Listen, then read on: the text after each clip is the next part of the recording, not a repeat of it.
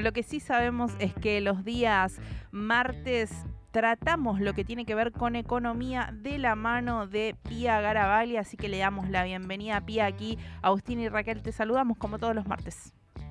Hola Agustino, Raquel, ¿cómo están?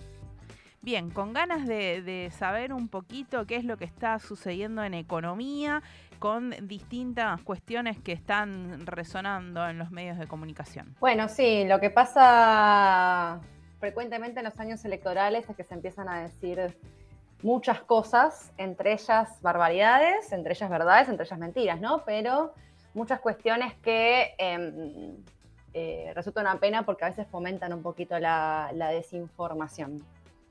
Bien, hablamos de cierta candidata, Patricia Bullrich, que estuvo hablando en los medios sobre cuestiones de, temas económicos.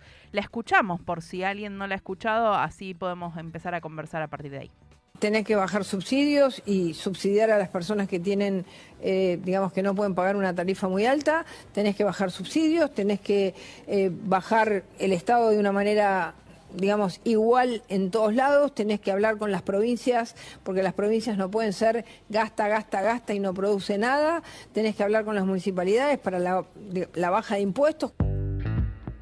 Ahí escuchábamos a Patricia Burrich y sus propuestas, ¿no? En el caso de ganar. Y queríamos aprovechar, Pia, para preguntarte sobre determinadas eh, determinados conceptos que estuvo hablando Patricia Bullrich, sin ser economista.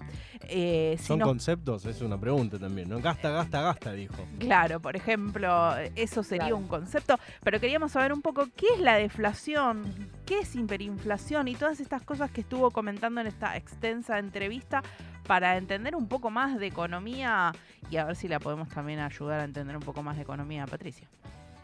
Sí, bueno, em, hay varios conceptos y también hay varias expresiones que denotan conceptos, ¿no? Eh, un poquito más eh, después del audio, eh, ella dice que estamos técnicamente en deflación y que em, al mismo tiempo también estamos en hiperinflación. Primero voy a empezar a esto, ¿qué es deflación? ¿Qué es hiperinflación? Bien. Deflación, no estamos en deflación, porque deflación es cuando los precios bajan. Por más que, o sea, lo que estamos experimentando ahora es una desaceleración de la inflación em, relativa, porque ya había empezado a bajar y ahora tomó ritmo de vuelta. Eh, al menos en los términos mensuales, ¿no? Pero después en el interanual llegamos a los tres dígitos y es por eso que, em, que Patricia Burri se después monta sobre el concepto de hiperinflación. Hiperinflación, eh, hay varias, a ver, varias definiciones. Ella tomó la de, como pasamos los tres dígitos, estamos técnicamente en hiperinflación. Eh, la verdad que lo que une a las, diversas definiciones es básicamente que los precios no paren de subir eh, y que no haya justamente un mecanismo de control.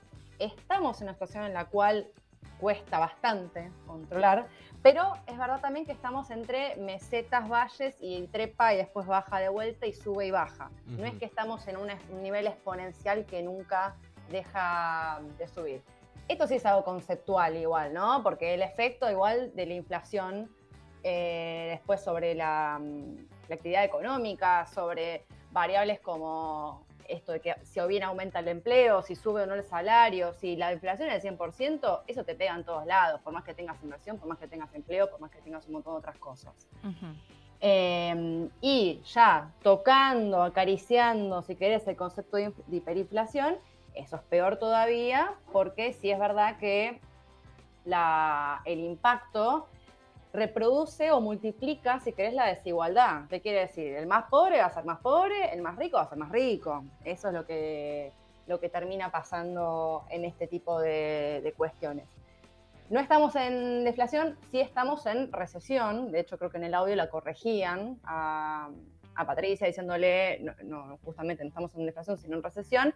Recesión es cuando la actividad económica desacelera, independientemente de los precios, es cuando ya la producción eh, está frenada. Ahí yo diría, depende, donde miremos, porque como se decía, justamente el empleo sí está creciendo.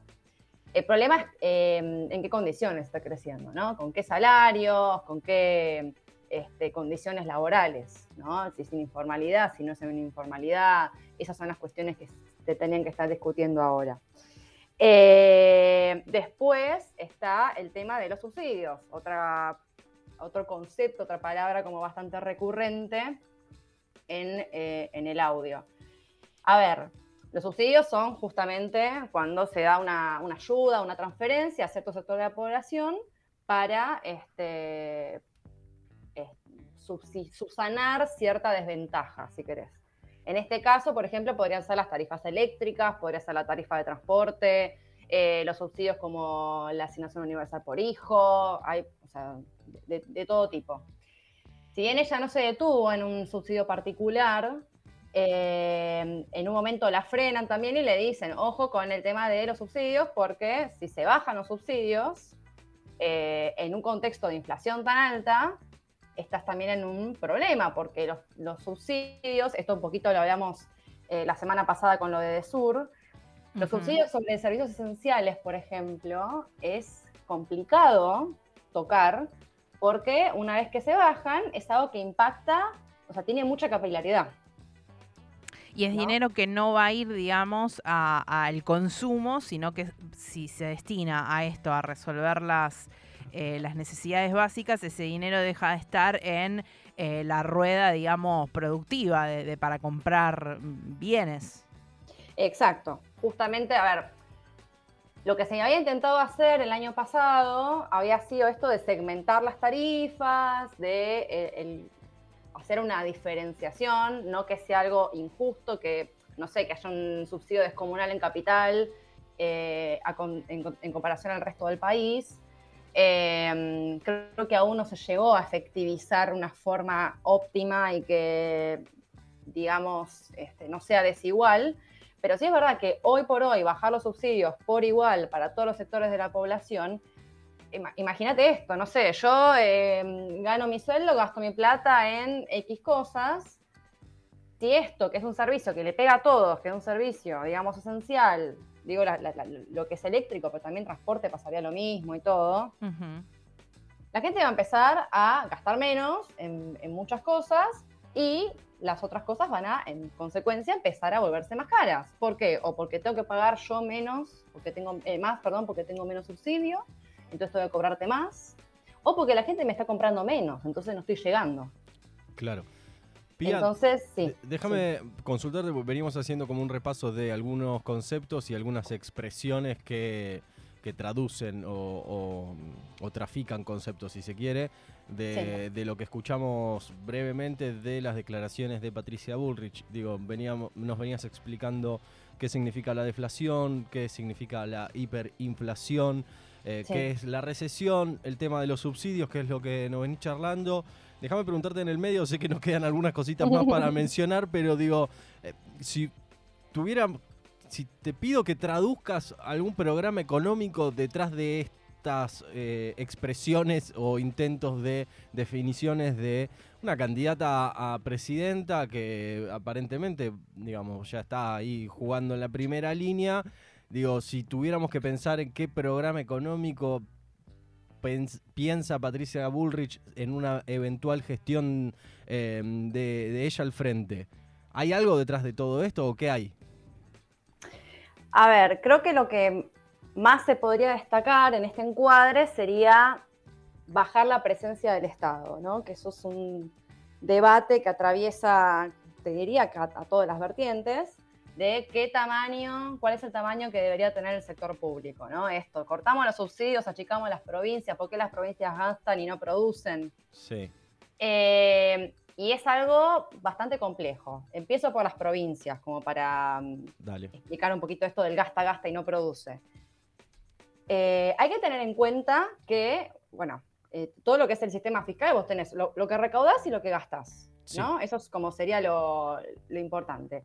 Hablando de provincias y también de municipios, hay que entender que en muchos lugares donde no tenés la sede central de bancos, no tenés la sede central de un montón de empresas que pagan impuestos y que contribuyen porque tienen su sede fiscal ahí, ¿no? En, en otros lugares, el sector público es muchísimo muchísimo más relevante en términos de dador de empleo, o sea, de empleador de gente, que en lugares como, como Capital. Claro. Como Cava. Claro. Eh, entonces, es verdad que esa desigualdad entre lo que recaudan contra lo que gastan es grande. Pero también hay que, hay que entender que la carga de emplear a esa gente en lugares donde no hay tantas opciones es, es, una responsabilidad mucho más alta. ¿Me explico? Sí. Entonces, esto de, em, por eso están fondos como la coparticipación, que hoy por hoy Ciudad de Buenos Aires está peleando con Nación para ver si recuperan lo anterior, yo qué sé, a los que le mueven muchísimo la aguja es a, las provincias, a, los lugares más pequeños que dependen de lo que reciben de la coparticipación.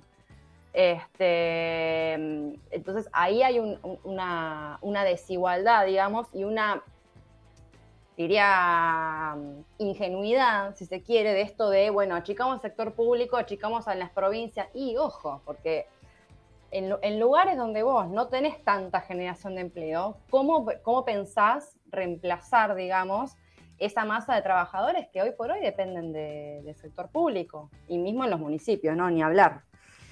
Claro, Pia, eh, eh, en esto no, no habría un plan, o sea, se dice se que, que, quiere recortar el gasto público y el empleo estatal, pero no hay un plan para venir a suplir esa fuente de trabajo en lugares que, como decís, dependen de em, del empleo estatal para que para que exista una economía. No, no hay planes en, en el horizonte alternativos. Y teniendo en cuenta que hoy por hoy la generación de empleo del sector privado, te diría, eh, a veces incluso del público también, pero sobre todo el sector privado, viene bastante esto de, poca calidad, ¿no?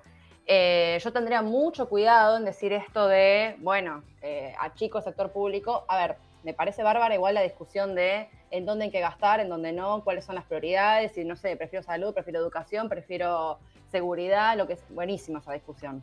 Ahora, esto de achicar hay que tener cuidado en sentido de, bueno, ¿hasta dónde? ¿no? Eh, ¿Qué es esto de las provincias que no producen? Eh, ahí tendría un poquito más de cuidado porque justamente las condiciones son otras y no es que esas provincias no producen, eh, sino que justamente tienen menos oportunidades que lugares como provincia de Buenos Aires o Capital Federal o, no sé, la provincia de Córdoba, así que es hablar, pero hay que hablar de esas situaciones fiscales que son un poco más delicadas que no es por un tema de, ah, la provincia no, no está produciendo. No, es que hay una desigualdad territorial enorme. Bien, ahí nos pintabas un panorama para tener un poquito más en claro estos conceptos que andan sobrevolando y que no, no están tratados con tanta claridad. ¿Algún concepto más que nos haya quedado fuera de este repaso, Pia? Em, me parece que también el tema de qué es lo que genera inflación a veces puede ser. Este, esto es una cosa un poquito más amplia, que podemos retomar otra semana. Pero sí también esto de, em, ah, bueno, si yo sigo gastando, después tengo que prender la maquinita para financiar el déficit fiscal, entonces eso genera inflación. Eh, no es lo único que genera inflación. Acá tenemos un problema muy grande que es primero los precios relativos, o sea, la paridad contra los precios de afuera contra los precios de acá, que es una cuestión este, severa. Eh, después hay un tema de expectativas. Acá, sea, nosotros estamos, piensen en cómo estamos configurados nosotros mentalmente, que ante la primera vista alarmita ya pensamos en, uy, ¿qué pasa con el banco? Que dejo la plata, que no, como ahorro, que compro dólares, que compro esto, que plazo fijo, que ya tenemos una carga, un bagaje histórico, si querés, y psicológico, que eso impacta en la inflación, porque el que tiene un emprendimiento por la duda sube el precio, o por la duda no contrato, o eh, mejor el contrato de alquiler lo hago a menos tiempo este, y lo hago ilegal, no me importa.